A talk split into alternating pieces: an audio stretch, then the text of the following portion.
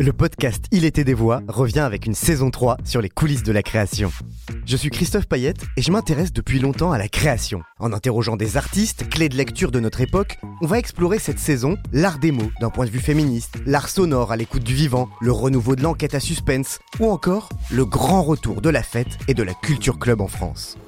Ce podcast, imaginé par la Gaieté Lyrique et le Paris Podcast Festival, est enregistré chaque mois en public à la Gaieté Lyrique, puis à retrouver sur toutes les plateformes de streaming.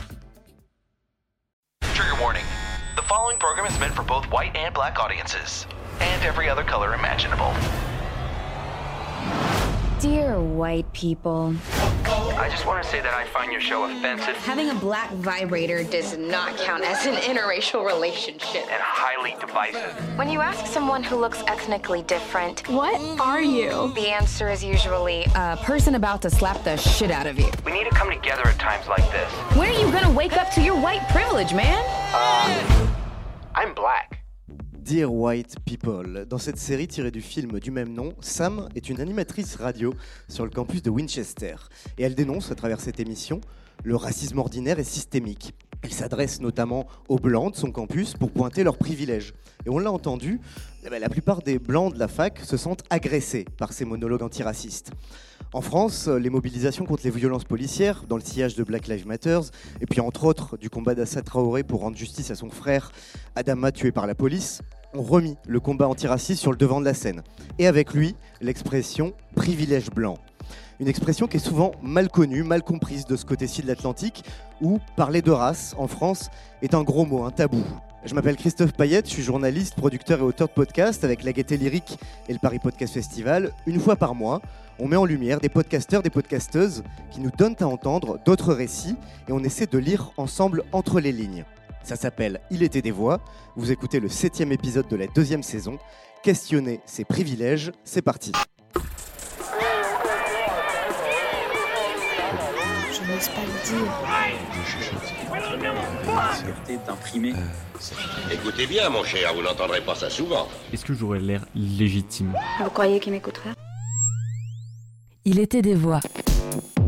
Un podcast de la Gaieté Lyrique en partenariat avec le Paris Podcast Festival.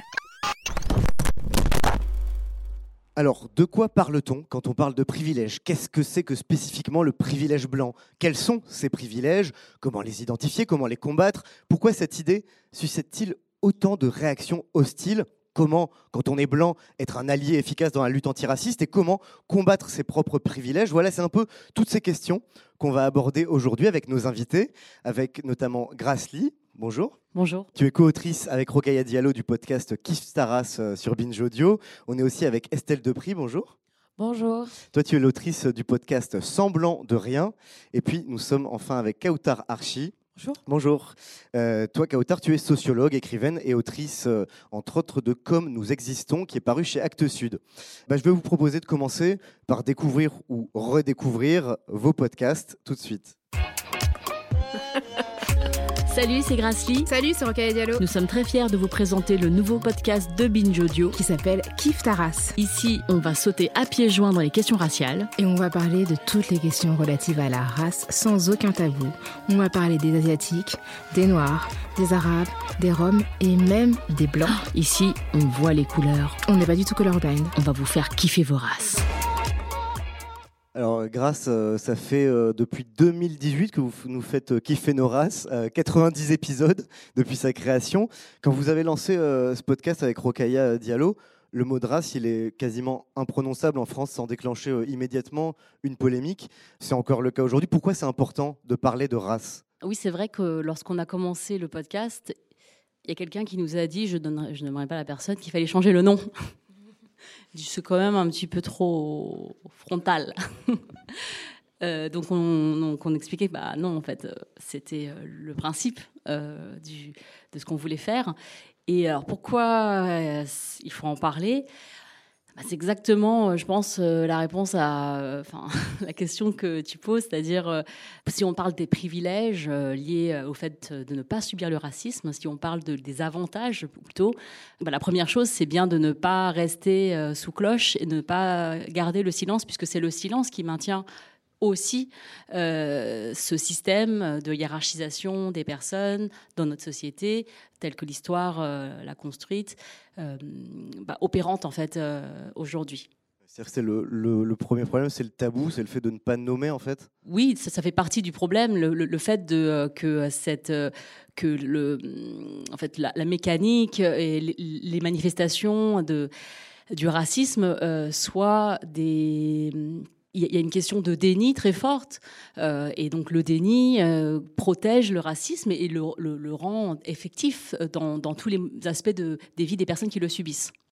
Pour faire euh, peut-être aussi un peu quand même de définition, pour être clair sur de quoi on parle, quand on parle de race ici, il s'agit évidemment pas de race biologique qui est au fondement des idéologies racistes, ça n'existe pas, mais de race sociologique.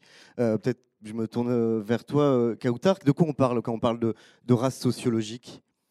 Euh, bonsoir à toutes et, tous. Je ne suis pas certaine que le terme race sociologique soit le plus euh, pertinent, parce que ça voudrait dire qu'il existerait une race euh, biologique. Donc, disons plutôt qu'il me semble que ce qui nous unit ici, c'est principalement le fait de parler de la race au singulier, quand ce qu'on pourrait appeler le camp raciste ou le camp nationaliste parle des races au pluriel.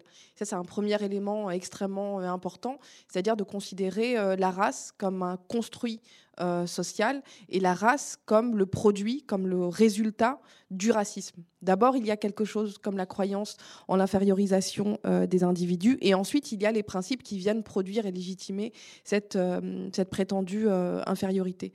Donc, ce, qui, ce, qui, ce qui nous intéresse ici, effectivement, comme le disait Grassley, c'est d'essayer de comprendre le comment. on sort d'une période présidentielle où les, débats euh, pleinement et légitimement euh, considérés comme des débats euh, républicains parce que posant la question de la laïcité, parce que posant la question des migrants, parce que posant la question d'islamophobie, c'est quelque chose qui fait désormais partie malheureusement des débats qui dominent l'actualité. Donc euh, on assiste à un racisme qui est de plus en plus euh, flagrant et qui fait l'objet de politiques euh, mises en place par le gouvernement et qui fait aussi l'objet d'une sorte de continuum colonial et lié aussi évidemment à la constitution esclavagiste de l'Ouest.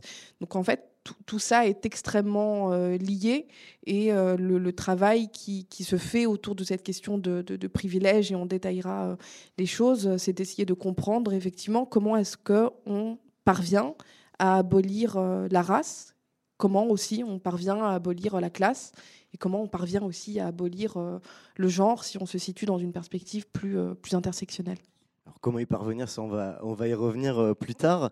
Mais euh, vous avez une, euh, grâce avec Rokaya, une, sorte de tradition au début de chaque émission de Kif Taras, c'est de commencer toujours par demander à vos invités de se positionner racialement. On va donc commencer de la même façon. Et je vais m'y soumettre en premier, puisque moi, mon nom de famille Payette, c'est le fruit de l'héritage postcolonial de la France, puisque mon père est créole réunionnais et ma mère est ce qu'on appelle une oreille de la, à la Réunion, c'est-à-dire une blanche de métropole. Cela étant dit, je suis blanc et je jouis pleinement du privilège blanc. Par exemple, malgré une consommation régulière de cannabis depuis l'adolescence, je n'ai jamais été contrôlé par la police. Il n'y a donc aucun doute, je suis blanc. À vous alors, est-ce que vous vous positionnez, vous vous définissez euh, racialement? Et si oui, comment? Alors, euh, grâce pour commencer. Euh, je voudrais préciser que c'est important de se situer sur cette échelle parce que lorsqu'on parle de racisme, le racisme c'est une expérience qu'on vit.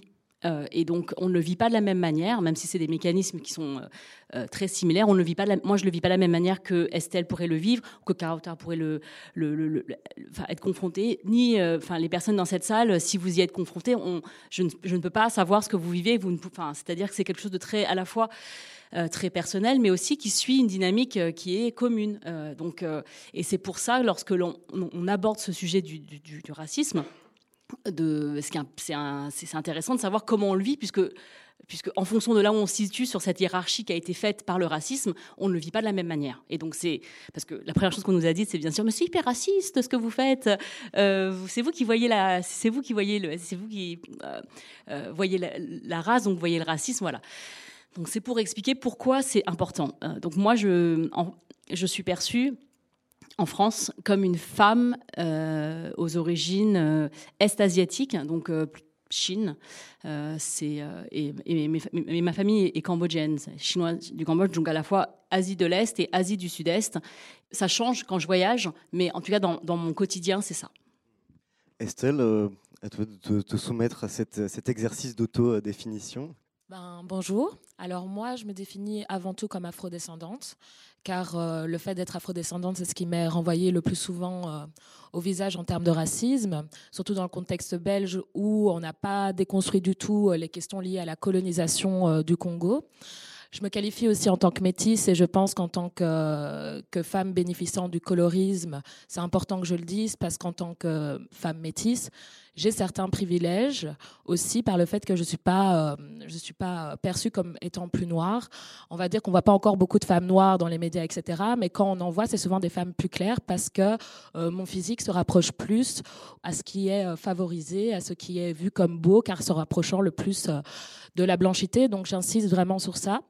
Euh, car euh, je sais que la façon dont je vais être euh, perçue, dont je vais être interrogée, que ce soit dans les médias, jouera aussi sur mon colorisme.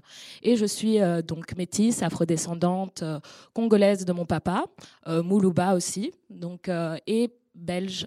je suis née à Bruxelles, donc, donc voilà. Je me définis surtout comme ça. Et soit Kautar? Très simple, je suis perçue comme une femme arabe. Point à la ligne. Très bien. Eh ben, on va continuer de le petit tour de présentation de vos podcasts avec Semblant de rien. Avertissement. Certains propos qui suivent risquent de heurter la sensibilité blanche de certains auditeurs. Nous vous prions d'ouvrir vos oreilles et vos esprits.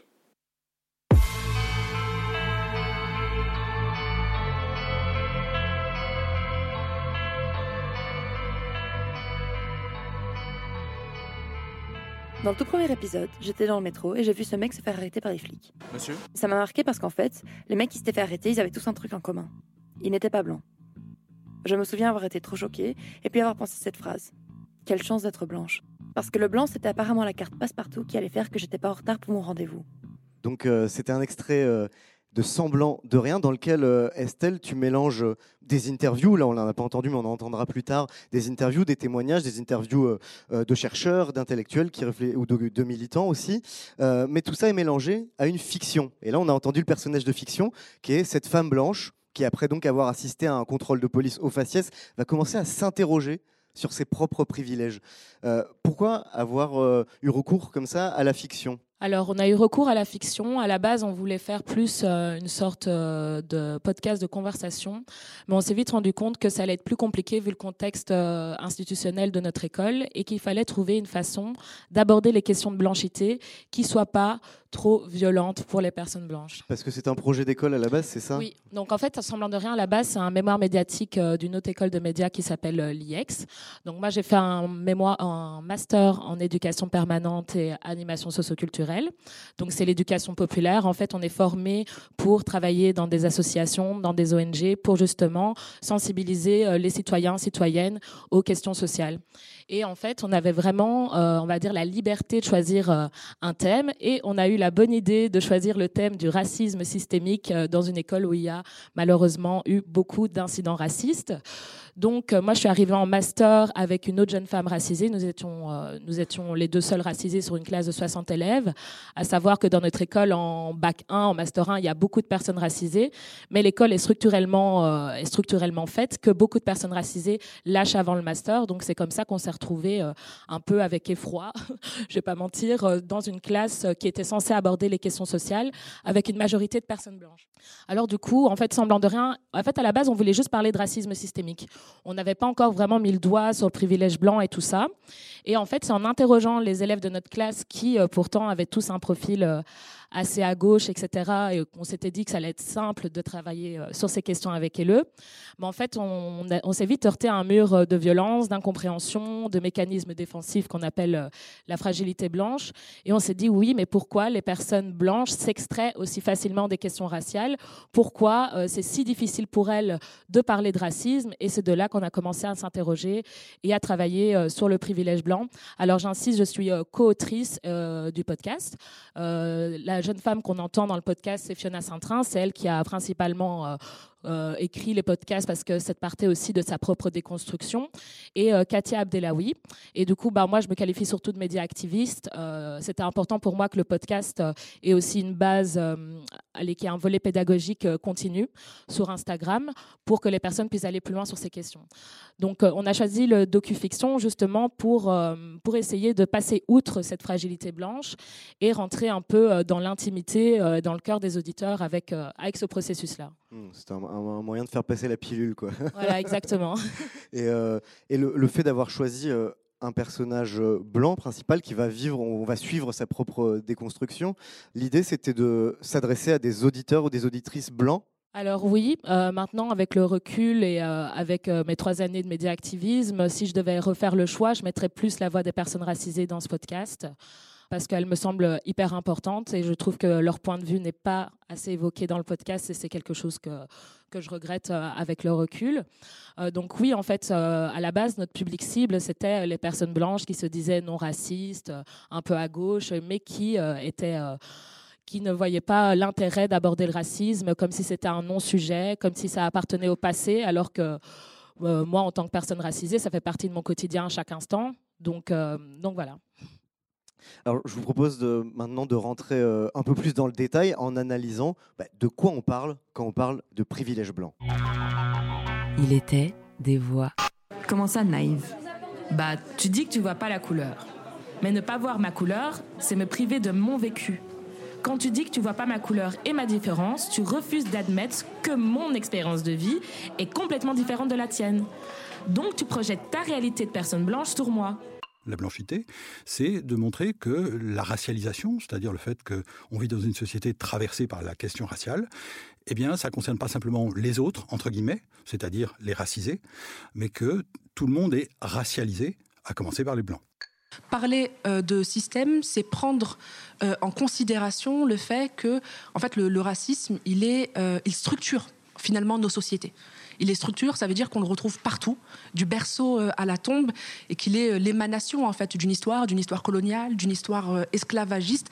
Ça veut dire qu'on est dans une société qui produit de la race, qui assigne des gens à des places. Et ces places, elles ne sont pas symétriques parce que cette production raciale, eh bien, c'est de la domination. Et donc, dans la domination, il n'y a rien de symétrique. Et si le racisme était si insidieux, si banal, si invisible, qu'on ne le voyait même plus. on vient d'entendre euh, beaucoup de choses, plein d'extraits mêlés de vos deux podcasts Semblant de rien et Kif Taras. Et on a notamment entendu une première idée sur laquelle j'aimerais euh, commencer, c'est que finalement, le premier privilège quand on est blanc, c'est de ne pas avoir conscience d'être blanc et c'est de ne pas s'en rendre compte et de ne pas avoir besoin en fait de s'en rendre compte. Grâce bah, je dirais que oui, ce qu'on appelle euh, le privilège blanc, en fait, le fait d'être, euh, de ne pas subir de racisme, ce privilège-là, c'est la raison même pour que le racisme existe. Si le racisme existe, c'est pour porter ce privilège au plus haut, au, sommet de la, société, et de, se dire que ce privilège-là, eh bien, euh, c'est celui qui fait qu'on a toutes les portes qui s'ouvrent. Ça ne veut pas dire qu'on vit. C'est pas les privilèges de l'ancien régime de, l'ancien régime, pardon, le fait euh, d'être dans la noblesse ou dans le clergé, de pas avoir à travailler pour vivre. Hein, c'est pas c'est pas ça en fait d'avoir un privilège. Et souvent en France, on confond cette notion avec euh, euh, la notion de privilège avec celle-ci. Euh, non, non, la, question du privilège, c'est que en fait, le fait de ne pas subir de racisme, euh, ça nous met dans une situation beaucoup plus confortable que d'autres personnes. Alors après, on peut subir d'autres choses en tant que femme. Euh, si on ne subit pas de racisme, on subit le sexisme. On peut subir, on peut, ça, peut être lié à une religion, ça peut être lié à, quelque chose de lié à notre corps, à notre, enfin voilà. Donc il y a plein de choses qui sont, qui, peuvent interagir. Et donc c'est ce que quand Kautar parlait d'intersectionnalité tout à l'heure, c'est qu'on n'est pas uniquement une seule chose, une seule identité. Mais oui, le, le, le privilège, euh, le premier privilège, c'est de, vivre dans un univers en fait euh, euh, dans lequel on est au centre et tout est fait pour nous, porter, nous, maintenir au centre. Et donc, en fait, on se rend même plus compte qu'on est au centre, c'est-à-dire qu'on on ne voit que soi. Oui, le fait d'être en position dominante, en fait, permet de ne pas se poser de questions. Et par exemple, une des autres idées qu'on entendait, c'est le fait que dire je suis colorblind, je vois pas les couleurs, il n'y a pas de différence pour moi, je suis pour l'humain avec un grand H. En fait, ça c'est un discours euh, certes euh, euh, positif, plein de bons sentiments, mais en fait c'est un discours de privilégiés euh, blancs. Ça on l'entend notamment dans un des extraits, je crois, de Semblant de rien, Estelle. Bah, en fait, le, le colorblindness permet euh, à la suprématie blanche d'être maintenue. Parce que comme on ne discute pas de blanchité et que la suprématie blanche a besoin de cette invisibilité pour euh, continuer à survivre, le fait de nier les races, de nier les couleurs, bah, ça permet en fait de ne pas questionner ces questions-là. En fait. Ça permet de ne pas aborder la question de la blanchité. Par exemple, le fait d'être blanc, c'est l'accaparement de l'universel. Les personnes blanches sont la norme universelle par lesquelles les, ah, ils savent qu'ils sont blancs par le fait qu'ils ne sont pas les autres, qu'ils ne sont pas ces autres qu'on altérise. Donc en fait, le problème du euh, color blindness, c'est que ça nie ces différences tout en maintenant un système d'inégalité euh, très profond en fait. Et comme, euh, et comme je dis en incarnant ce personnage dans le podcast, ça nous empêche, nous les personnes racisées, de pouvoir mettre des mots et de pouvoir parler et dénoncer ce qu'on subit au quotidien. Donc le color blindness est très toxique. Ça a été un peu, j'ai l'impression, un héritage un peu de de l'antiracisme, on va dire, des années 80, où euh, tout le monde devait être égaux, où on ne devait plus voir les couleurs. Mais en fait, ça, ça atteint vraiment quelque chose qui est assez inquiétant, parce que maintenant, je, euh, pense qu'en France, François Hollande a effacé le mot race de la Constitution. Bah, c'est très inquiétant, parce que du coup, on ne peut plus mettre de mots sur ce qu'on subit au quotidien. Et la suprématie blanche, justement, se joue de ça. Car si on ne peut pas nommer, si on ne peut pas dire les choses telles qu'elles sont, si on ne peut pas dénoncer le racisme, on ne peut pas, on ne peut pas le démanteler ni avancer.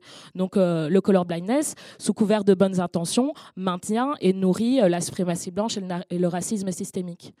Euh, Kautar, justement, sur cette euh, question de l'universalisme, euh, j'aimerais bien euh, avoir euh, ton point de vue. Est-ce que, effectivement, l'universalisme, en fait, c'est une, c'est un déni, en fait, de la réalité des discriminations systémiques et c'est un, et c'est un privilège? Alors, la question de l'universalisme, c'est une question euh, extrêmement euh, compliquée, mais euh, peut-être qu'à ce stade de la, de la discussion, oui, on pourrait dire que euh, il y a différentes euh, traditions philosophiques qui vont penser euh, la question de l'universel et de l'universalisme. Certains, en essayant de présenter les choses un peu schématiquement, vont tenir ardemment à cette notion d'universalisme en voulant en faire euh, finalement quelque chose qui soit véritablement universel. Et puis d'autres vont considérer qu'au contraire, la notion d'universalisme est tellement habitée par la notion de violence, a tellement cautionné des formes d'occupation, des formes de réduction en esclavage, des formes de réduction en colonisation, etc., que ce terme finalement euh, n'a plus euh, vocation à exister. Et dans ce cas-là, il faudrait le remplacer euh,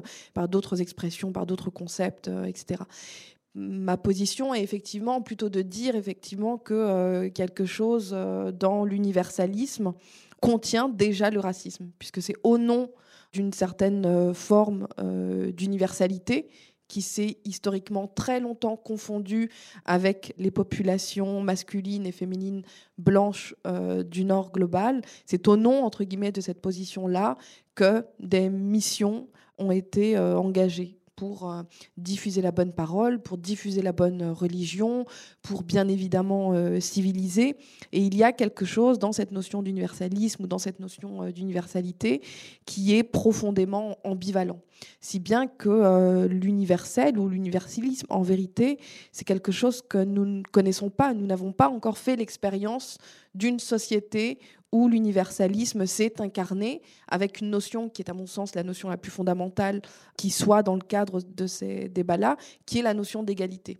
Et très souvent, cette notion d'égalité, elle permet, dès lors qu'on la pose, de reposer en fait la question du droit, de reposer la question de l'accès de la population à un ensemble de possibilités qui ne sont pas déterminées par les lois de la naissance, les lois biologiques, les lois de l'apparence, les lois de la richesse, etc. Et on le sent bien actuellement dans la période euh, que nous vivons, que de plus en plus de propositions politiques euh, réclament que, par exemple, dans les quartiers populaires, puisque les quartiers populaires sont une sorte euh, d'exception dans le continuum territorial, des lois d'exception viennent euh, euh, viennent euh, s'y euh, s'y instaurer. Et c'est une rupture d'égalité, c'est une rupture du pacte euh, universel et du pacte social. Donc pour ma part, ces notions-là d'universalité, d'universel, quand elles commencent à dire tout et leur contraire, quand elles permettent à la fois de cautionner euh, le pire et le meilleur de ce que les systèmes de domination euh, peuvent produire, sont davantage à questionner. Et c'est plutôt, à mon sens, la question d'égalité qui mérite d'être euh, replacée au centre euh, de l'attention. Quand on parle de privilège, de privilège blanc, il y a aussi euh, cette idée qu'on a entendue, qu'on a un peu évoquée, que le racisme est structurel, que ce n'est pas quand on parle de racisme, euh, cette confusion qu'on peut avoir souvent, c'est-à-dire que le racisme, ce serait le fait uniquement de comportements individuels, intolérants, que non, il y a une notion de racisme structurel. Qu'est-ce que ça veut dire, le racisme structurel? Pendant longtemps, on pourrait dire qu'il a dominé une forme de conception euh, morale du racisme. Le racisme était quelque chose de mal et il fallait, euh, il fallait euh, le faire disparaître pour revenir à une forme de situation de bien, d'amour, de bienveillance, etc. Mais cette position morale, elle n'est pas tenable historiquement, elle n'est pas euh, défendable, puisqu'on voit bien que euh, la question des processus euh, d'infériorisation et de déshumanisation des populations a une fonction sociale. Ce n'est pas uniquement quelque chose qui relève d'une forme d'instinct ou d'une forme d'affect ou d'une forme d'émotionnalité. Ça répond à des objectifs politiques extrêmement puissants, c'est-à-dire la structuration de la société en différentes parties, en différentes populations. Et ces populations vivent des expériences qui sont des expériences relationnelles. C'est-à-dire que pour que des populations vivent bien, pour que des populations puissent éprouver du plaisir, pour que des populations puissent circuler dans la rue librement, pour que des populations puissent euh, éprouver du plaisir, puissent voyager, bénéficier d'un passeport, etc., etc., accéder bien sûr à un logement, accéder à un emploi, accéder à des soins euh, de santé euh, de, de qualité, il faut qu'en retour, des populations ne puissent pas circuler dans l'espace public, ne puissent pas passer les frontières, ne puissent pas avoir d'emploi, ne puissent pas avoir un logement euh, décent, voire parfois même un logement euh, tout court, et soient sans cesse relégués dans des situations euh, de misère, de pauvreté sociale, de paupérisation, etc. Et c'est bien cette nécessité qui rend le racisme, euh, en plus de sa profondeur euh, historique, en plus de la manière dont le racisme a sédimenté dans les institutions euh, françaises, l'institution policière par exemple est une institution qui est profondément marquée par la gestion coloniale des territoires durant notamment la colonisation de, de l'Algérie. Donc il y a un effet relationnel ça part d'une injustice fondamentale. Ça part de cette idée, effectivement, que tout le monde ne peut pas bénéficier d'une vie pleinement humaine. Et pour justifier, entre guillemets, que des personnes vivent une vie moins humaine que d'autres, il faut bien créer une sorte de catégorie d'inhumanité ou une catégorie de moindre humanité, qui crée en parallèle une catégorie de pleine humanité ou d'humanité euh, totale et, évidente. Donc le racisme crée ça, en fait. Le racisme, ajouté bien sûr à des problématiques euh, d'exploitation capitaliste et d'exploitation... Euh, et d'oppression euh, patriarcale, il crée cette relation asymétrique qui fait que pour que certains vivent, d'autres doivent mourir. Quand tu euh, évoques les, euh, autres logiques d'oppression capitaliste patriarcale, effectivement, Grace le disait tout à l'heure, il y a d'autres logiques de domination qui sont à l'œuvre. Il y a d'autres types de privilèges, la question de la classe sociale, du genre. ces privilèges peuvent se cumuler mais ça crée aussi des différences en fait à l'intérieur du même classe. C'est ça qu'il faut comprendre, c'est-à-dire que par exemple entre un ouvrier noir et un ouvrier blanc, l'ouvrier blanc a et c'est là qu'il y a une notion de privilège par rapport à, quelqu'un qui, qui, serait noir et qui ferait partie de sa même, de sa même euh, classe sociale. Parce qu'en fait, je ne sais plus dans lequel des deux podcasts, il y a la notion de euh, salaire psychologique de la blanchité. Vous vous souvenez C'est euh, dans Kif Taras alors, ça a été évoqué dans l'un des podcasts de ouais. Euh, c'est un concept qui a été euh, théorisé par euh, W.E.B. Du, du Bois. qui parle, enfin en fait, donc là tu parles d'une classe socio-économique qui est celle des travailleurs, et on a vu combien cette classe a été sollicitée par les élections, donc qu'à la fois en France en 2022, mais aussi en 2016 aux États-Unis, en 2019 au Brésil et dans beaucoup beaucoup de territoires, hein, puisque c'est une classe dont, les votes peuvent faire changer une élection. Et donc euh, la, question de ce, salaire psychologique, c'est d'avoir créé en fait des dissensions entre les travailleurs de, sorte, et le, racisme en fait partie, de sorte que l'ouvrier blanc euh, se sente supérieur à, un autre ouvrier non blanc et que en fait ça, constitue un salaire pour lui. en fait, il est payé par euh, la symbolique d'être supérieur à quelqu'un sans avoir dans, les faits, sans, gagner, enfin, peut-être en gagnant plus d'argent, mais en tout cas, c'est quelque chose de symbolique. C'est pas. Et, le racisme produit ça. Le racisme produit cette, cette différenciation entre les gens, ce- cette différence de traitement entre les gens qui euh, nourrit euh, une supériorité et, euh, qui, et qui la maintient dans la société.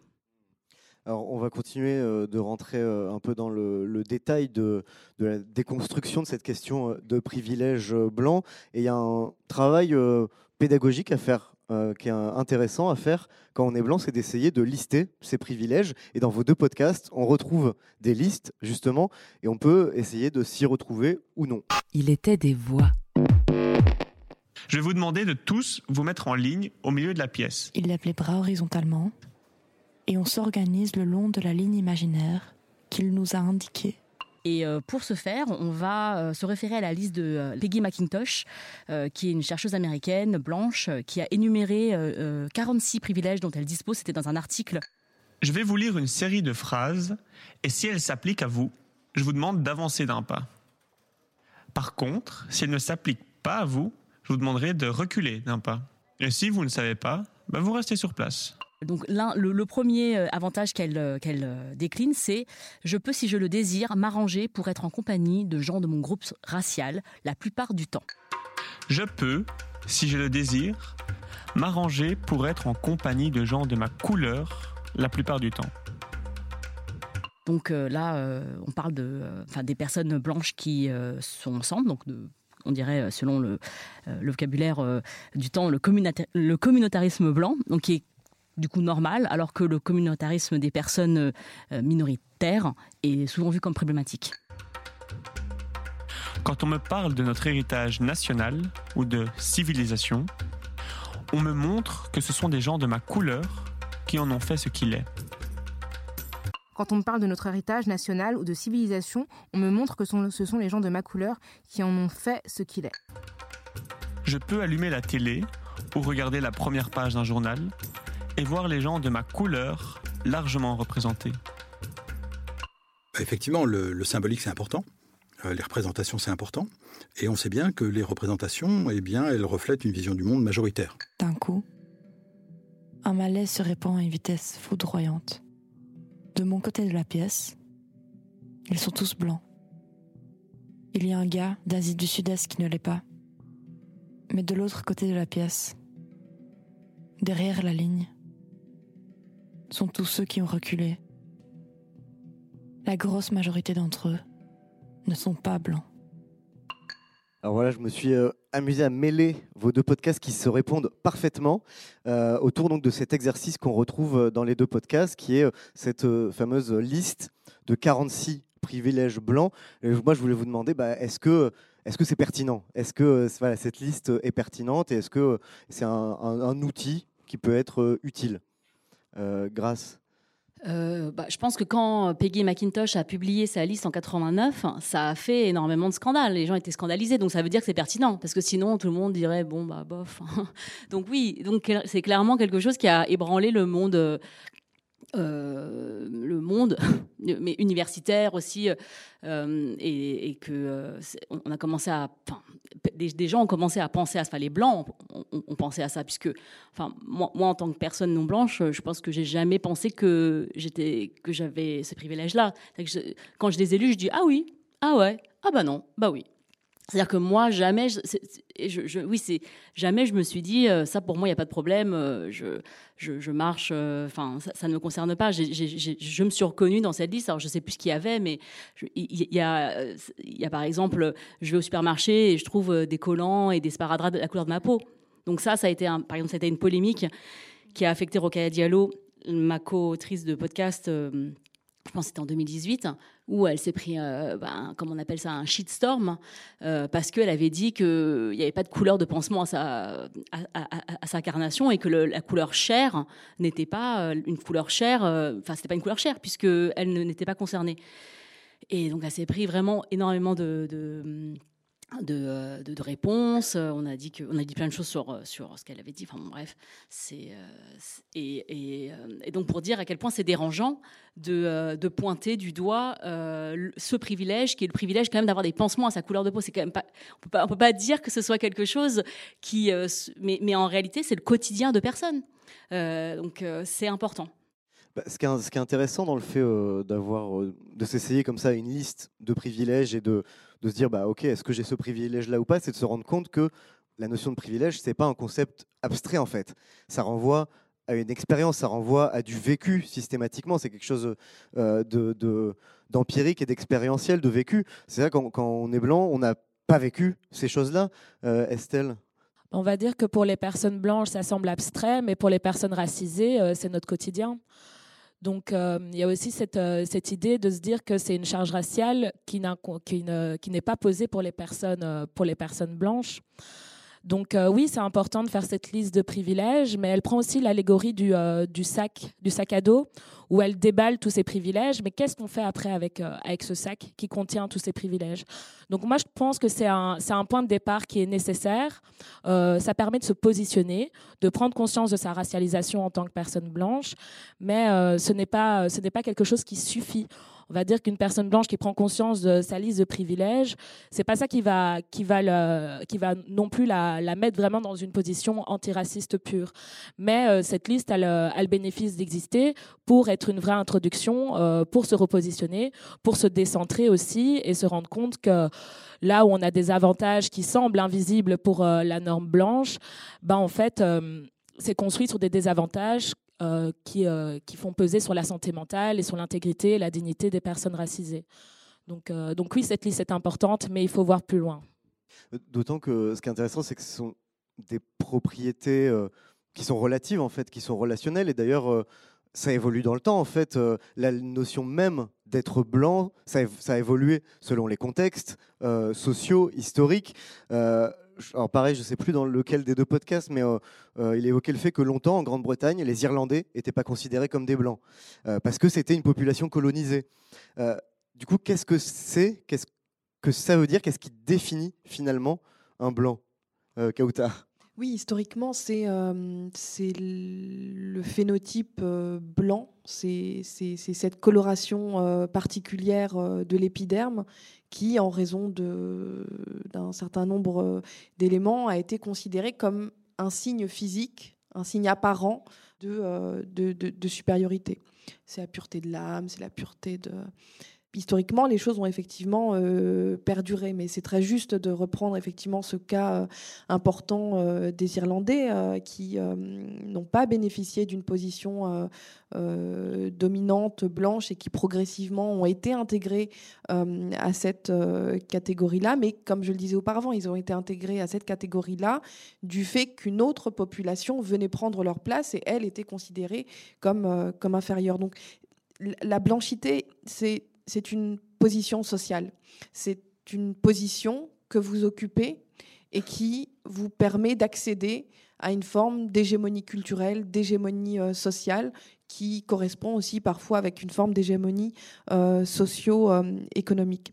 Donc c'est quelque chose euh, de relationnel, c'est quelque chose qui est extrêmement déterminé par le contexte, qui est extrêmement déterminé par euh, les facteurs euh, historiques du contexte en question et vous pouvez pleinement être perçu comme une personne blanche dans un espace donné, voyager, prendre le train, l'avion, et tout d'un coup, dans un autre espace, ne plus être perçu comme une personne blanche. Et il y a une forme de euh, transformation, de métamorphose de la manière dont les gens vous perçoivent et de la manière dont, par la suite, vous allez être, euh, être traité.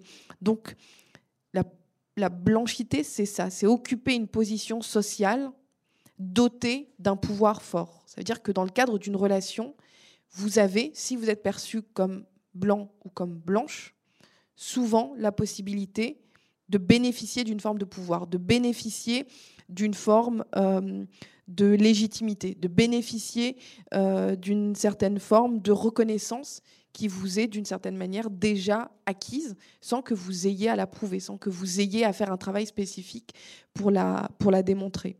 Donc c'est une position sociale et c'est une position euh, sociale qui, effectivement, par la suite, euh, déploie un ensemble de, de, de, de situations, de configurations spécifiques.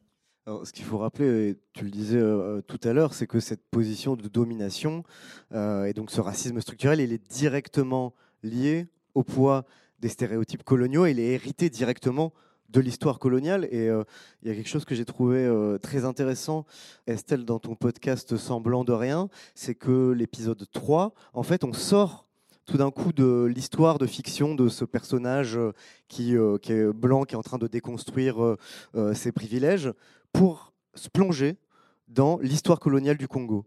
Alors oui, c'était très important de revenir sur l'histoire coloniale parce qu'il y a un déni d'éducation euh, sur euh, la colonisation, alors que c'était il n'y a pas si longtemps que ça.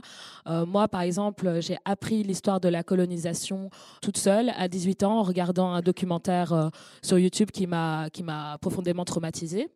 Donc oui, c'était important de revenir sur ces questions et pour remettre un peu dans le contexte belge, par exemple en Belgique, les personnes afrodescendantes originaires du Burundi, Rwanda et Congo sont surdiplômées. On va dire que la moyenne nationale, elle est à, 30, elle est à 40%. Les personnes afrodescendantes sont diplômées à 60%. Pourtant, ce sont elles qu'on retrouve en situation de déclassement, euh, qui sont le plus représentées au niveau du chômage, avec euh, des chiffres euh, qui, qui explosent. Souvent, en fait, les personnes afrodescendantes ont plusieurs masters et on va euh, les embaucher pour des jobs qui ne correspondent pas à l'étendue de leurs compétences. Donc on va les rétrograder comme ça pour être sûr qu'il n'y ait pas une personne noire euh, qui arrive à un stade euh, de pouvoir, etc. Donc en fait, c'était très important pour nous de revenir sur la colonisation parce qu'on ne peut pas comprendre le racisme systémique et la négrophobie telle qu'elle s'exprime aujourd'hui en Belgique sans revenir sur cette histoire. Parce qu'on a encore malheureusement un héritage très raciste, que ce soit dans l'espace public à Bruxelles, ou euh, je pense qu'il y a le même phénomène ici en France. Euh, donc, c'est vraiment des questions qui sont importantes pour comprendre comment euh, nous, les afrodescendants, nous, nous peinons à, à survivre, euh, à survivre en Belgique en fait. Donc il fallait revenir sur cette histoire, fallait la mettre au centre parce que l'éducation euh, nationale ne fait pas ne fait pas son travail, malgré euh, les promesses de notre ministre Caroline Désir de d'enfin rendre ça obligatoire dans les écoles secondaires, lycées, etc. C'était une promesse qui avait été faite après après le mouvement Black Lives Matter à Bruxelles. Ben on a vu presque deux ans plus tard qu'en fait cette promesse n'a pas du tout été tenue. Donc c'est très important pour pour moi et même dans mon militantisme, place toujours l'accent sur, euh, sur, euh, sur l'histoire pour comprendre euh, comment les mécanismes de racisme s'expriment aujourd'hui, parce que pour moi, on n'a pas vraiment changé d'État, on a juste changé de système socio-historique, et maintenant le racisme s'exprime juste de façon différente. La suprématie blanche est extrêmement résiliente, elle va toujours faire en sorte de survivre pour s'imbriquer et pour continuer à perdurer et à oppresser en fonction des époques. Donc c'était très important pour nous de revenir là-dessus. Alors on va écouter euh, d'autres extraits de vos podcasts et euh, vous le savez, en tant que journaliste, autrice, euh, militante, quand on parle de racisme structurel ou de privilèges blancs, souvent les réactions sont extrêmement violentes. Il était des voix. Dans mon cas, dans cette histoire-là, j'ai été frappé par l'intensité des réactions euh, cette fois-là sur, sur, ça, euh, bah, très virulente. Enfin voilà, je ne vais pas les énumérer, mais c'est des attaques très haineuses, euh, des, des, menaces, etc. Et en fait, j'ai l'impression que quand tu exposes un certain nombre de personnes à l'existence de ces questions-là, ça peut les rendre extrêmement violents parce que vraiment, j'ai été cyberharcelée pendant 15 jours. C'est marrant parce qu'une des réactions récurrentes et communes des whites, c'est de changer de sujet quand on leur parle de racisme. Les whites oui, les whites, c'est les blancs. Vu que tu dis black, je peux faire la même chose. Moi, je crois que je sais pourquoi euh, les gens réagissent de manière aussi violente. C'est parce que ça oblige à se penser en tant que blanc. Donc, en fait, c'est là qu'on perd le privilège. Mm. Le racisme anti-blanc, c'est ce racisme qui, supposément, s'oppose aux personnes blanches, aux personnes comme moi. Et le fait que ce soit un discours tenu par une personne blanche veut dire qu'on ne peut pas simplement dire oh là là, euh, c'est euh, un noir, c'est un arabe, c'est un asiatique, et ils sont en train de se plaindre, ils revendiquent d'être des victimes. Là, justement, je revendique de ne pas être une victime. Il y a une, énorme difficulté pour les personnes blanches qui se disent progressistes ou qui se pensent progressistes, ouvertes, tolérantes, c'est-à-dire en fait, je pense une majorité des gens, d'accepter le, fait que le racisme les concerne aussi. Puisqu'en fait, à partir du moment où on a une vision binaire, on a le raciste qui est mauvais, les personnes non racistes qui, elles, sont tolérantes, ouvertes, etc. Moi, naïve. Non mais je rêve. Je lui raconte un truc et elle le retourne contre moi On dirait presque qu'elle m'accuse de de racisme Alors voilà, tout à l'heure, euh, Grâce, tu parlais euh, des réactions euh, et du shitstorm qu'a qu'a subi euh, Rokhaya Diallo, euh, entre autres, parce qu'il y en a eu plus d'un euh, donc sur cette question du sparadrap. Là, on a entendu euh, plusieurs, euh, plusieurs histoires, plusieurs réactions. Pourquoi les notions de racisé, de privilège blanc suscitent des réactions aussi violentes chez une majorité de blancs en France, en tout cas? Euh, alors j'imagine que le racisme est l'une des, euh, est l'une des idéologies qui structurent nos sociétés depuis des siècles. Et donc, euh, on a parlé depuis tout à l'heure, on parle de, euh, le fait que nos, références sont majoritairement blanches, que le monde, la, la, vue du monde dans lequel on vit, elle est majoritairement blanche, et que quand on vit en Europe, en Amérique du Nord et dans les et dans des endroits tels que l'Australie, euh, euh, l'Afrique du Sud, en tout cas, euh, qui, ont connu cette histoire de, colonisation, enfin de, colons, de settlers, comme ils disent en anglais, on, a une opinion sur le racisme. Mais on est aussi très conscient que l'équilibre de notre monde, il repose sur ce rapport de force asymétrique dont parlait Éric Fassin, ces sociologues qu'on entend à plusieurs reprises. Quand l'équilibre auquel on est habitué en tant que personne blanche se rompt, eh bien, il y a euh, une, forme de, bah, on n'a pas, on pas l'habitude. Hein. Et c'est pour ça que les réactions, les émotions que ça suscite hein, euh, peuvent être extrêmement variées. Ça, va, ça peut des émotions qui sont comme euh, la colère. La tristesse, ça peut être des et, ces émotions conduisent à des comportements qui peuvent être donc euh, l'agressivité, la, euh, parfois le, repli sur soi, le silence, enfin bon. Et tout ça, euh, ça a été théorisé aussi par une femme qui s'appelle Robin DiAngelo, qui est états-unienne et qui a écrit La fragilité blanche comme étant un, un, une, un, une, dynamique qui permet de, de maintenir le, racisme en, se disant offensé, en disant ah là là non non moi euh, je me retire de, ça parce que ça, me je, suis dans le déni et je ne veux pas m'attaquer à ces questions là. Et donc, la, oui, la, raison pour laquelle c'est violent, c'est parce que on est dans une forme de d'exceptionnalité de, en fait. Enfin, c'est pour les personnes blanches ne, ne, pas être au centre, ne pas être euh, ne pas être euh, comment dire, qu'on leur rappelle euh, que c'est une position exceptionnelle. En fait, et ça les rend ça les rend dingues. Une des principales réactions quand on parle de privilège blanc, c'est de dénoncer le côté euh, victimaire euh, des euh, militants ou des militantes antiracistes. C'est un truc extrêmement récurrent. Vous positionnez dans une position de victime. Quand ce discours est tenu par quelqu'un de blanc, en l'occurrence par exemple Eric Fassin, qui est un sociologue blanc qui tenait ce discours-là, ou alors par exemple dans, ton article Kautar checker les privilèges ou renverser l'ordre dans la revue Ballast, tu parles de la lettre de Virginie Despentes, lettre adressée à mes amis blancs qui ne voient pas là où est le problème.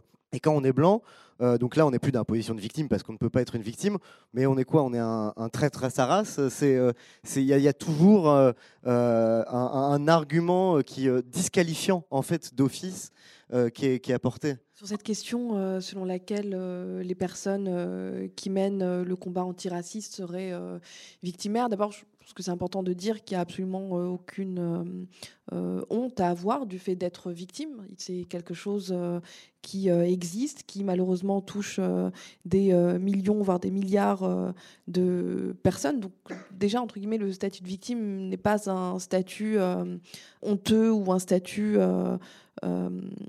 gênant comme les logiques dominantes et médiatiques en particulier essaient de le faire croire.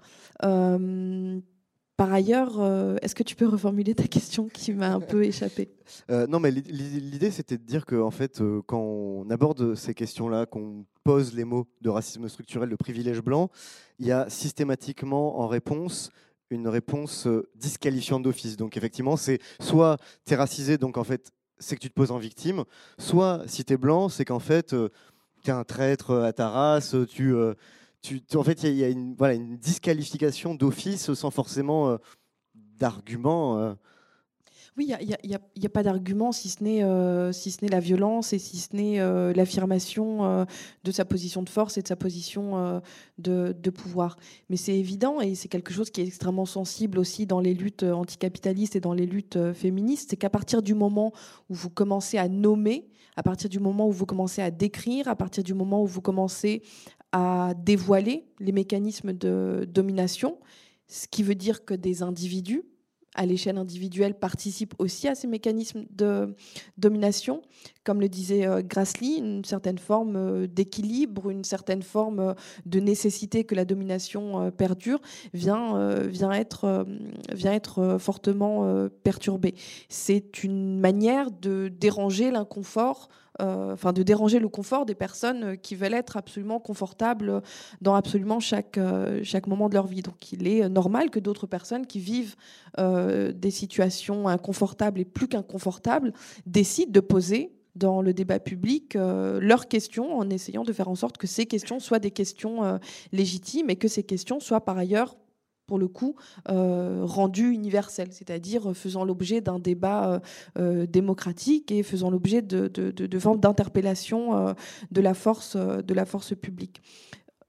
C'est quelque chose d'assez récurrent à partir du moment où vous répondez, à partir du moment où vous vous constituez comme une force politique qui est capable de nommer l'adversaire, vous construisez le rapport de force. Et ce rapport de force, il a besoin d'être continuellement pour euh, pouvoir perturber. Même si, encore une fois, au regard de l'actualité euh, qui est la nôtre, il me semble aussi que euh, de plus en plus de discours s'affirment ouvertement racistes, que de plus en plus de discours tendent à faire entrer euh, une personnalité comme Marine Le Pen, euh, ainsi que ses électeurs et électrices, ainsi que les questions qu'elle porte dans euh, le cadre républicain, comme si c'était des questions dont on pouvait débattre tranquillement. on peut s'interroger sur la question de ce qu'on a appelé le grand, le grand remplacement, on peut s'interroger sur des phénomène de déportation de population en invitant des démographes, par exemple, et en leur demandant de nous produire des chiffres sur alors combien sont-ils, combien faut-il euh, pour qu'ils puissent euh, euh, repeupler leur société d'origine, pour qu'ils puissent dépeupler nos propres sociétés. Donc les choses sont extrêmement euh, mouvantes et peut-être que l'étape euh, prochaine euh, de ces crises racistes qui constituent en fait un continuum existentiel pour chacun et chacune, avec des bénéfices pour les uns et avec des non-bénéfices pour, pour les autres, aille de plus en plus vers une affirmation de la parole raciste du fait qu'il y a de plus en plus une affirmation de la parole antiraciste. Ça marche ensemble. Et alors, une des, euh, une des réactions aussi euh, récurrentes, c'est d'opposer au euh, racisme le supposé racisme anti-blanc. On a entendu dans, dans l'extrait dire bah oui, ok, il y a du racisme, mais en fait, il y a aussi du racisme contre les blancs. Il y a aussi dans certains contextes des discriminations qui peuvent avoir lieu contre les blancs. Outre le fait que c'est une rhétorique qui est totalement exploitée par l'extrême droite que tu évoquais à l'instant, là encore, en fait, c'est de considérer le racisme, le problème c'est de considérer le racisme comme un comportement individuel et pas comme un, pas comme un problème euh, systémique, euh, Grassley euh, Oui, c'est-à-dire que lorsqu'on parle de racisme, on parle d'une structure. C'est pas un événement dans votre vie, en fait. Quoi. Donc, on ne parle pas d'une forme de discrimination isolée ou d'une forme de de, de, relations interindividuelles isolées. C'est un, ensemble de, choses.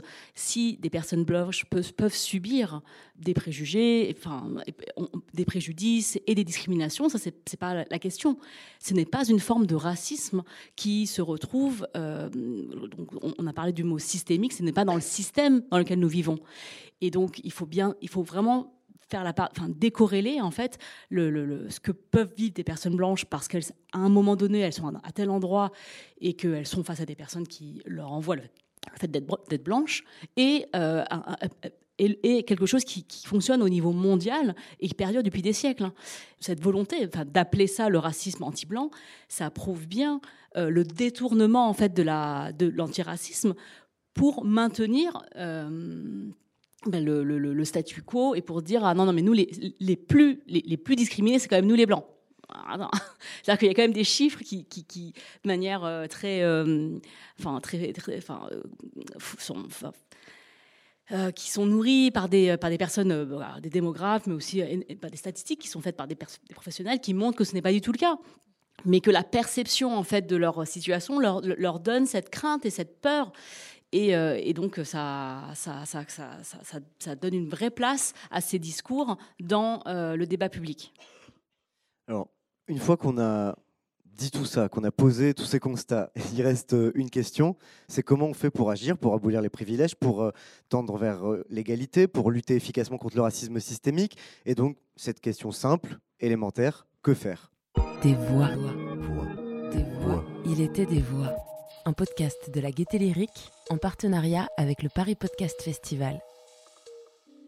Comment est-ce que toute cette information change ma compréhension des relations raciales?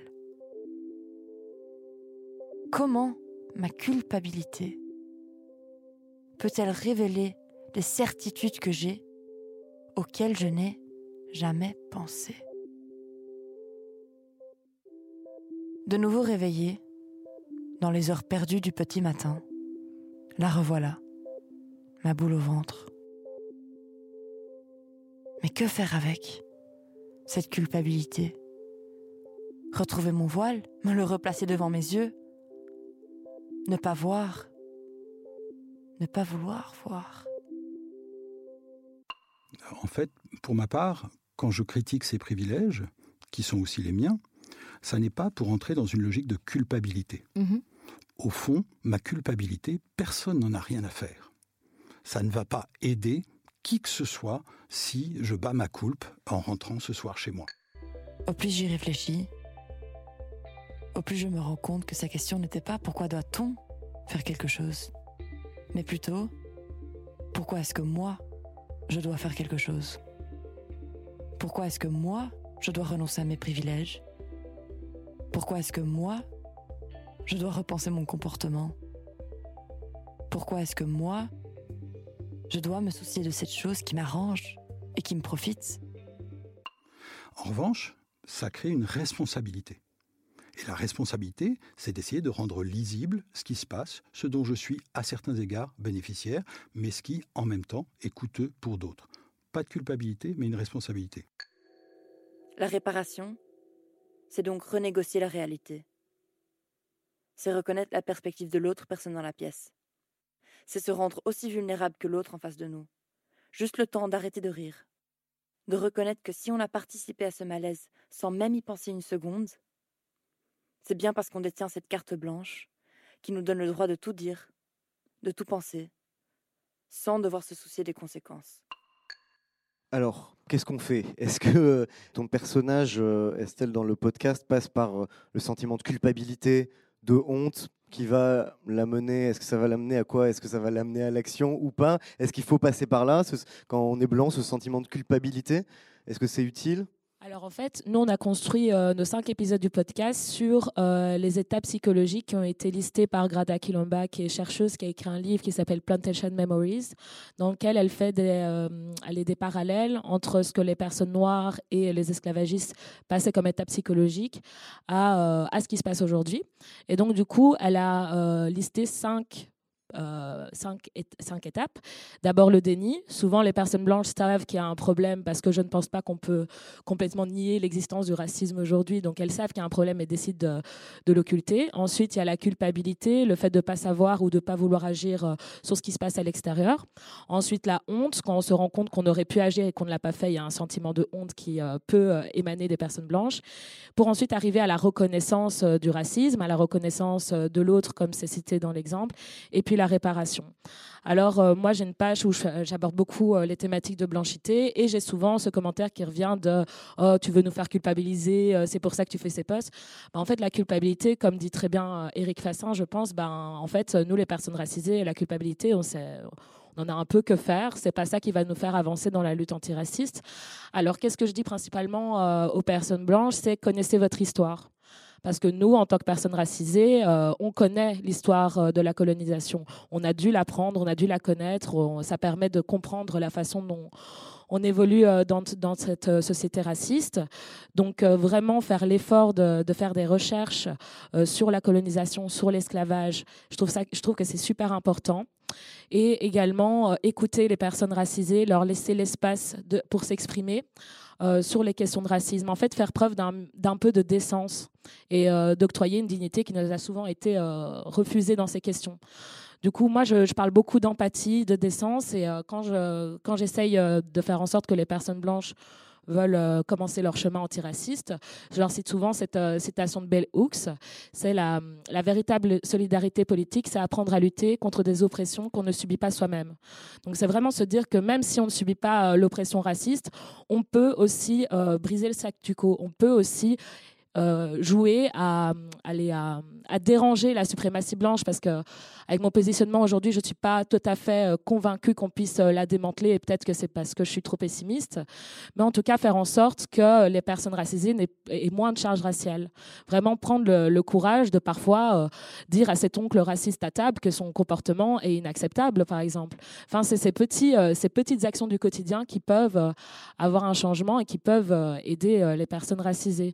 Mais c'est aussi avoir le courage politique de s'insurger, d'aller en manifestation, de parler euh, sans prendre la place non plus des personnes racisées et sans rentrer dans des white tears et euh, en faire trop et du coup occulter la lutte des personnes racisées, mais vraiment euh, prendre le pas et ce courage politique de lutter contre ce système. Quoi.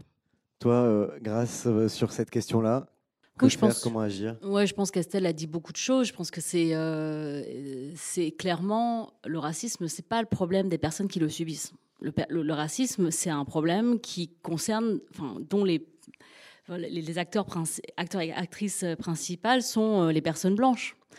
Et donc il s'agit euh, de déjà penser le, fait d'être blanche. Donc s'il y a des personnes blanches dans la salle qui veulent, euh, ou des personnes qui nous écoutent, qui, c'est qu'en fait, qu'apporte le fait d'être blanc dans certaines situations?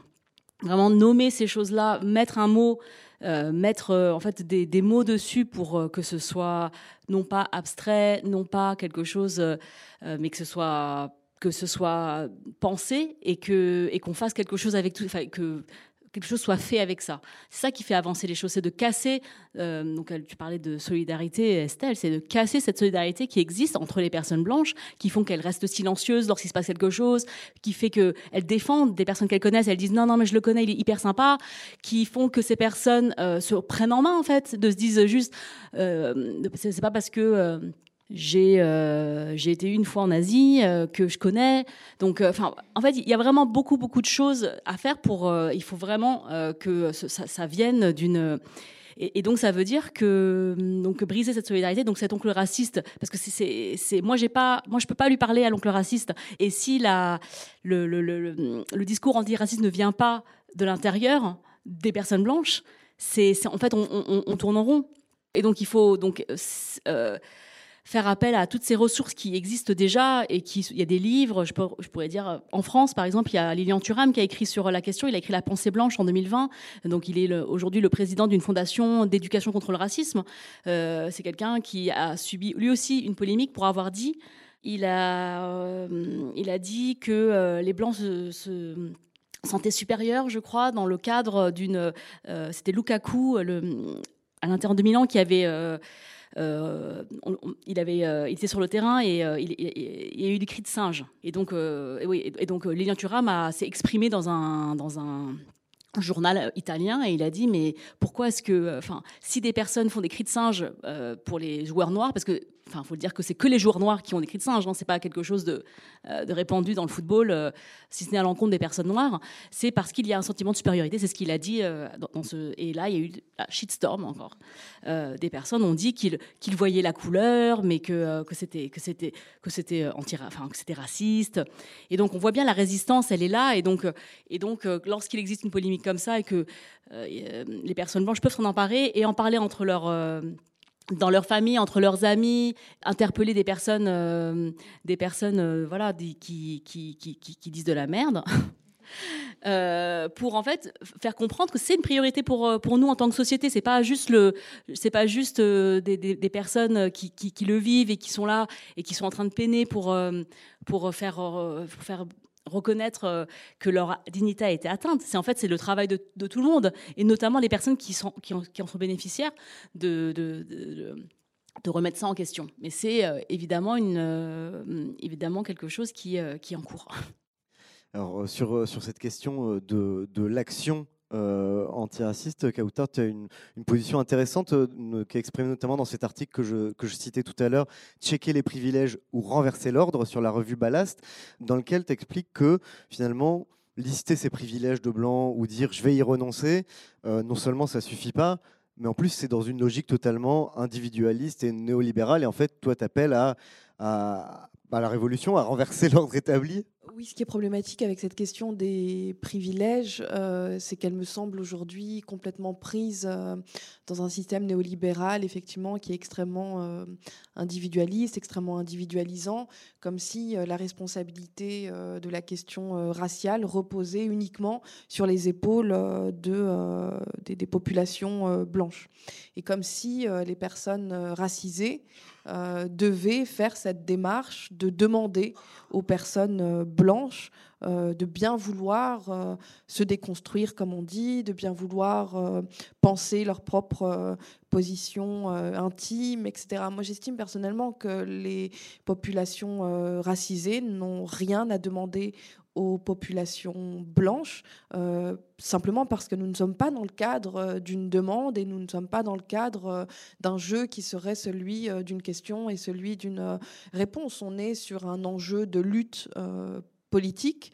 On est sur des questions, comme je le disais auparavant, de vie ou de mort. Il suffit de voir euh, ce qui se passe euh, au niveau des frontières euh, européennes, par exemple, la manière dont des milliers de migrants sont littéralement refusés, c'est-à-dire que ce sont des populations à qui on refuse la possibilité de poser le pied sur terre et que l'on condamne à demeurer flottant sur, sur les eaux. Le, racisme, c'est ça. Le racisme, c'est un apartheid de taille distincte avec une profondeur euh, historique euh, euh, très, très forte.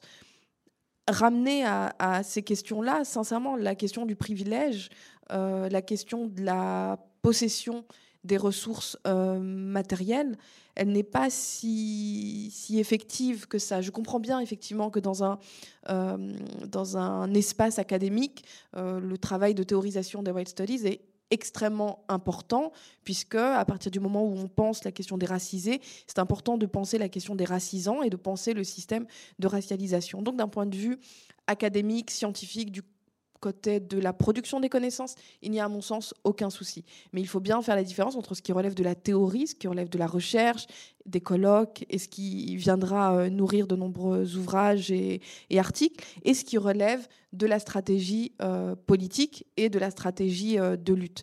Et si théoriquement les choses peuvent être intéressantes, d'un point de vue politique, d'un point de vue militant, les privilèges ne nous amènent pas nulle part. Pour ma part, je ne souhaite pas retirer des privilèges à des personnes. Si une personne a la possibilité de, marcher librement dans la rue, je ne souhaite pas lui retirer cette possibilité.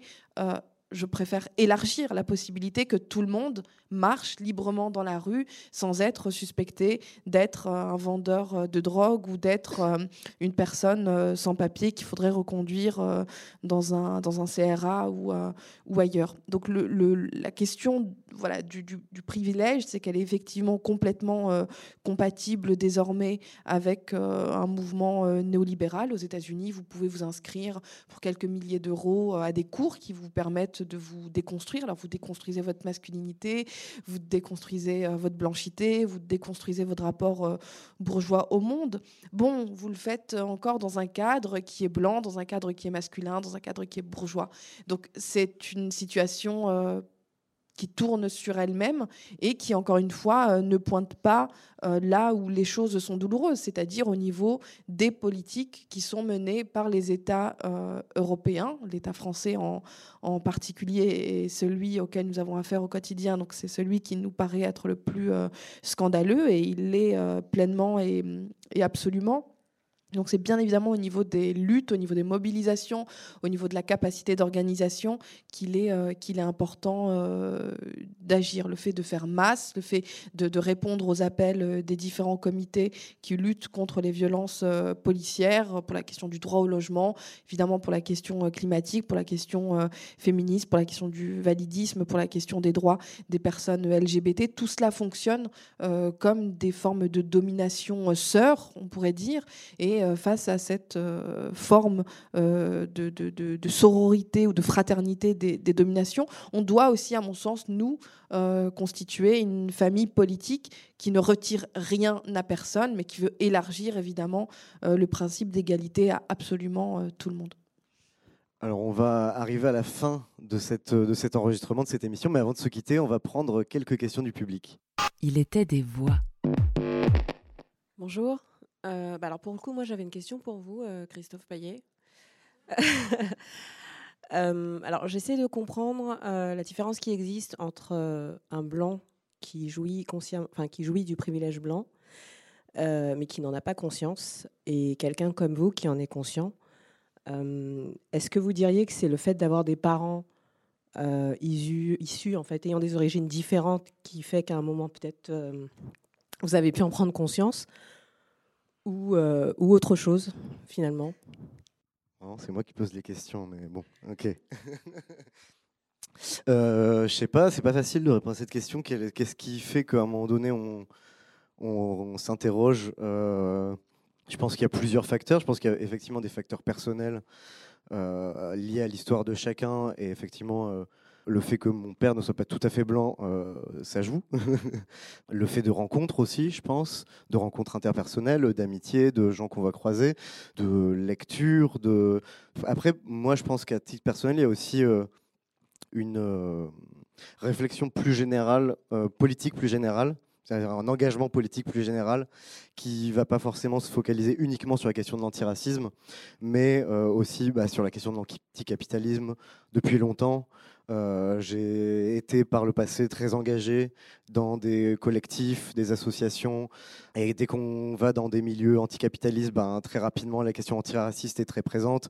Les, euh, mouvements antifa, etc. Enfin, voilà. Je, me suis un peu éloigné des milieux militants euh, et de l'activisme pur et dur. Mais forcément, ça structure une pensée, une façon de voir le monde.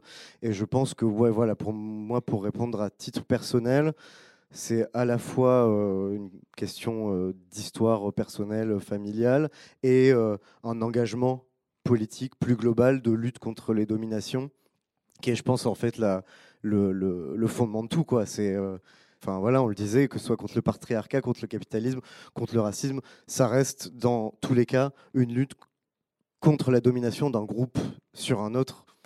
Voilà, je ne sais pas si ça répond à ta question. Bonjour.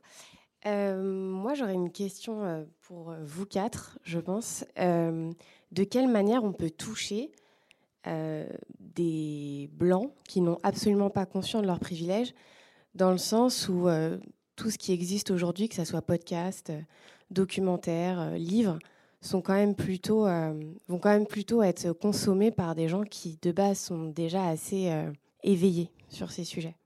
Mais toucher des gens que vous connaissez ou des gens que vous connaissez pas? Bah, justement, comment on touche de façon plus large ce type de public qui, je pense, est la cible de base? Enfin, moi, au quotidien, c'est quelque chose que j'ai du mal à faire et je me pose la question.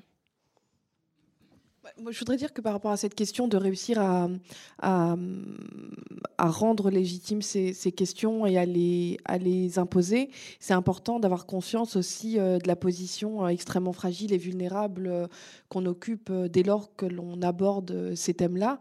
Quand je parle de, de, de, vulnérabilité ou de fragilité, c'est vraiment au sens politique du terme, puisque nous, nous sommes ici, nous parlons, nous faisons ce podcast et d'autres personnes vont l'écouter, mais d'autres personnes aussi vont rentrer chez elles ce soir et elles vont regarder BFM, elles vont écouter CNews et elles vont regarder Cyril Hanouna. Il suffit de regarder les audiences qui sont faites par ces émissions-là pour se rendre compte que le que, le rapport il est inégalitaire euh, de manière euh, assez euh, terrifiante et qu'il y a une hégémonie du discours raciste, il y a une hégémonie du discours suprémaciste blanc qui, encore une fois, je le répète, s'incarne dans des politiques qui sont défendues au Sénat qui sont défendues au Parlement, qui font l'objet de programmes politiques, de projets politiques, etc. Donc en fait, il, me semble que la, tâche qui est euh, la nôtre, elle est extrêmement euh, difficile. Il faut rester, à mon sens, euh, plein d'espoir et d'espérance par rapport à la capacité de perturber l'équilibre. Mais je dis bien perturber l'équilibre et la perturbation de l'équilibre, elle est toujours, à mon sens, momentanée et ambivalente. C'est-à-dire qu'à un moment donné, vous avez la possibilité d'incarner une forme de conscience minoritaire qui fait effraction dans la conscience majoritaire. Mais de manière extrêmement rapide, la conscience euh, majoritaire va se réadapter, va en faire en sorte de repousser la conscience minoritaire extrêmement loin afin que la paisibilité du monde puisse être euh, la leur et puisse être euh, durable d'une certaine, d'une certaine manière. Donc je, le redis, mais je ne suis pas certaine que penser au, cas par cas, que penser euh, euh, toucher les gens, euh, ce soit une, bonne manière de poser la question. Ce qu'il faut, c'est des luttes, en fait. Ce qu'il faut, c'est essayer de déployer des discours politiques qui réaffirment qu'il n'est pas acceptable et que des personnes n'accepteront jamais que des hommes ou des femmes meurent du fait de la couleur de leur peau. Mais je le redis, ça, ça ne fait pas l'objet d'un travail de conviction, ça ne fait pas l'objet d'une discussion autour euh, de la table. Parce que les personnes vous diront toujours oui, mais après tout, peut-être qu'il était coupable, oui, mais après tout, il portait vraiment de la drogue sur lui, oui, mais après tout, etc. etc. Et on peut aller très loin avec les après tout. Donc c'est une lutte. C'est une lutte politique, c'est-à-dire que c'est la déstabilisation d'un gouvernement, c'est la déstabilisation euh, des orientations euh, parlementaires, c'est à ce niveau-là que ça se joue. Et si ça se joue à ce niveau-là, ça veut dire que c'est au niveau des organisations et principalement au niveau de la rue. Euh, dans le cadre anticapitaliste, on dirait du côté de la grève générale, que les choses euh, se jouent. Donc, moi, je vous invite à protéger votre santé mentale aussi et à ne pas trop penser que au cas par cas, autour d'un café, il est possible d'éveiller des consciences. Les consciences, elles s'éveillent forcément dans la douleur et elles sont forcément euh, dans le souci aussi de renvoyer des formes de, violence. Donc retrouvons-nous dans la rue euh, prochainement, après les législatives, ce sera bien. Est-ce qu'il y a une, autre question Bonsoir. Euh, tout d'abord, merci beaucoup pour ces partages. Et moi, j'aimerais d'abord partager en fait un témoignage euh, je pense que ça peut être intéressant en tant que personne euh, noire, euh, africaine. Moi, je travaille en fait dans le milieu de la spiritualité. Euh, donc voilà, je suis guérisseuse, je fais des soins, je suis masseuse et euh, j'organise aussi des cercles de femmes. Voilà, toute cette question sur se réapproprier son corps de femme avec cette vague du féminin sacré. Et moi, en fait, j'ai pu constater que même dans cette espèce de pensée très bienveillante, un peu new age, où euh, tout le monde it's only love and light, qu'en fait, le racisme persistait de manière assez violente et de manière euh, assez, euh, comment dire, euh, percutante, et que cette, cette, histoire en fait de, colonialisme et en fait d'esclavagisme était encore très très très fraîche, même d'un point de vue, enfin ADN, et que je ne comprends pas en fait pourquoi on vient pas aussi mettre en lumière ça parce que moi, la petite expérience que j'ai vécue, j'ai organisé un cercle et en fait, il y a une femme clairement qui s'est énervée contre moi parce qu'elle aurait voulu que je sois dans ce côté très folklorique, très bamboula, que je la fasse voyager en Afrique. Et elle m'a reproché, en fait. Et, en fait, je me suis dit, c'est fou, parce qu'encore une fois, en 2020, on me, demande, en fait, de jouer euh, ce rôle. Et après, pour l'histoire de la question des privilèges, je, passe aussi, enfin, pour faire un lien avec l'esclavagisme et la colonisation, je, je, pense aussi par rapport aux histoires de biens. C'est-à-dire souvent mes amis, euh, je peux avoir des amis de différentes origines, tout de suite je me rends compte qu'ils ont ce privilège parce qu'ils ont un héritage. Et cet héritage, en fait, il prend source dans le fait qu'il y a eu une colonisation, qu'il y a eu une prise de territoire. Et qu'au fur et à mesure, ces personnes, en fait, héritent de biens, de leurs parents, euh, de leurs oncles, de leurs tantes. Et que moi, en tant que personne, en fait, racisée, et étant née ici en France, je n'ai pas, en fait accès en fait à ce privilège.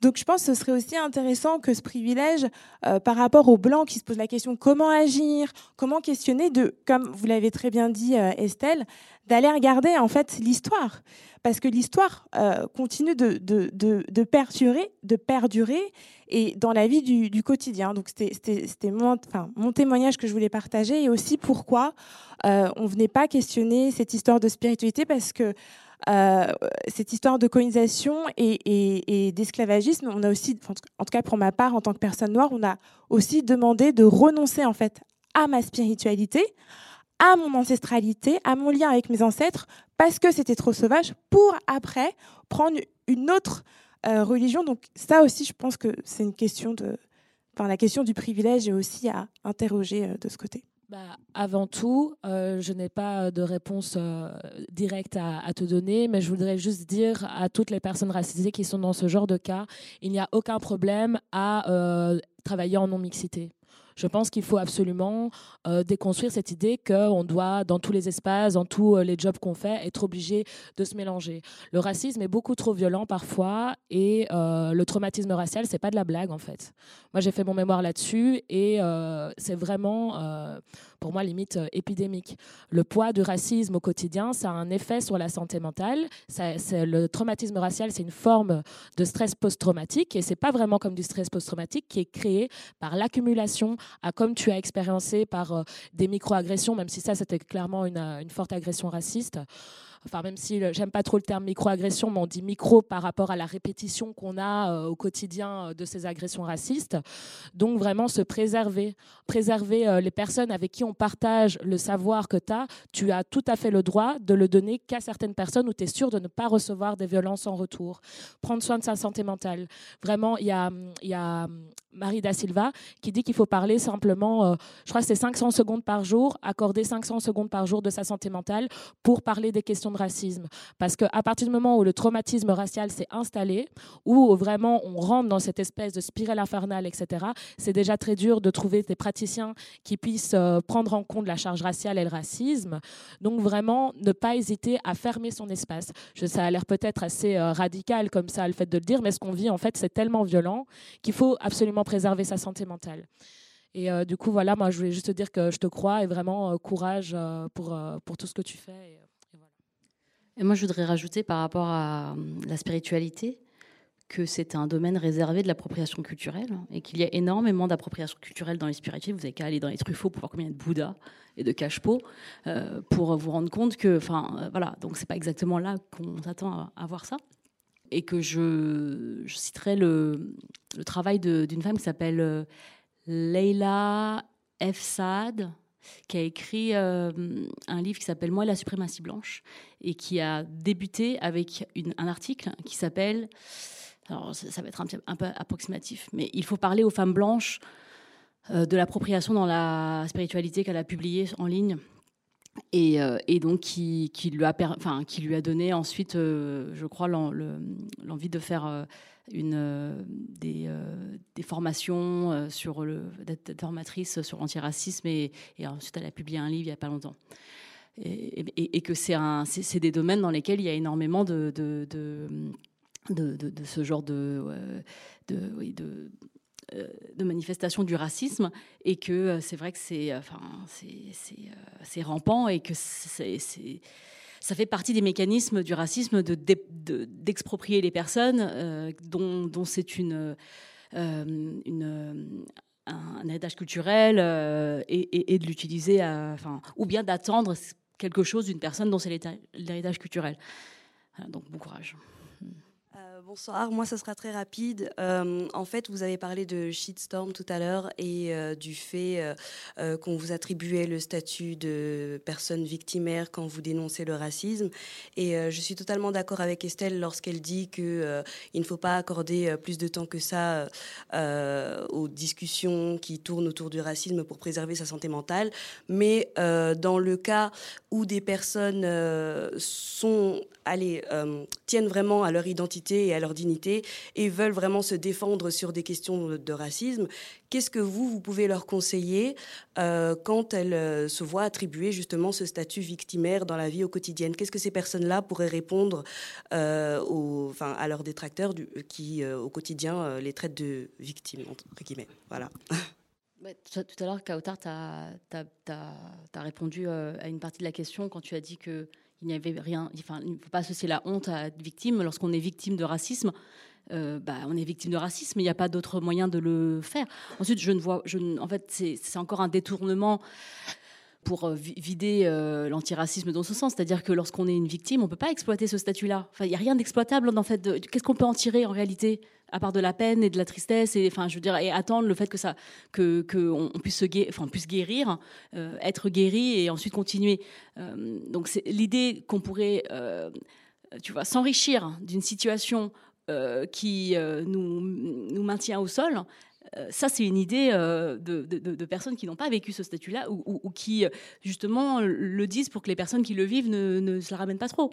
Donc, en réalité, il n'y a aucun crédit à accorder à ce genre de d'expression ou de ou de ou de propos c'est comme comme tu as cité le grand détournement euh, le grand détournement le grand le grand remplacement, euh, ou bien, euh, enfin, je sais plus, l'ensauvagement, enfin bon, tous ces termes médiatiques qui sont, qui, prennent de plus en plus de place, qui n'ont aucune réalité. Euh, dans nos vies parce que c'est pas du tout c'est pas du tout, mais, ce sont des, dialectiques des rhétoriques faites pour faire avancer euh, des, agendas euh, qui, ne prônent pas l'égalité en tout cas.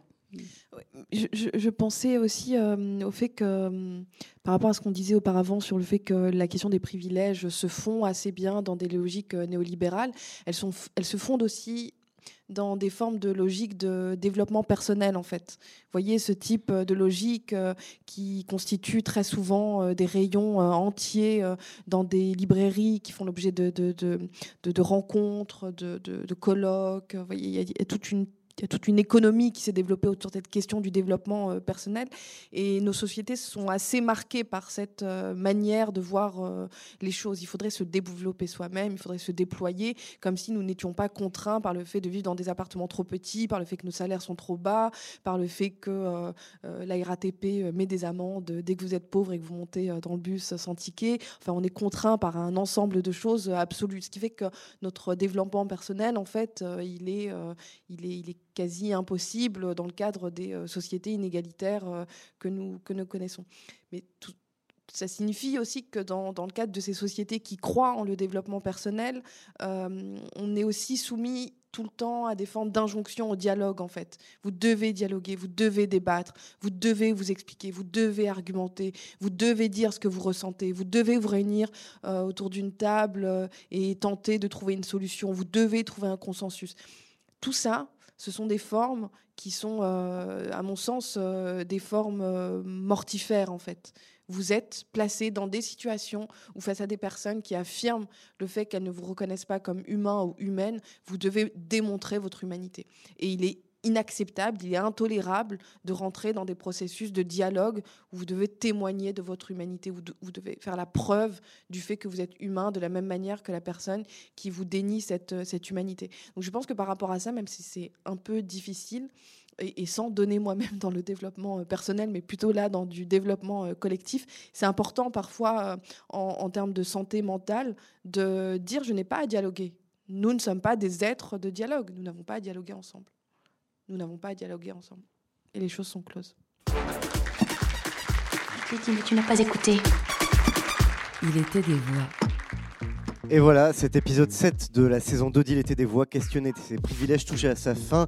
Merci à nos invités, Grace Lee, co-autrice avec Rokhaya Diallo du podcast Kif Taras, Estelle Depri, co-autrice du podcast Semblant de rien, et Kautar Archi, sociologue, écrivaine et autrice de Comme nous existons.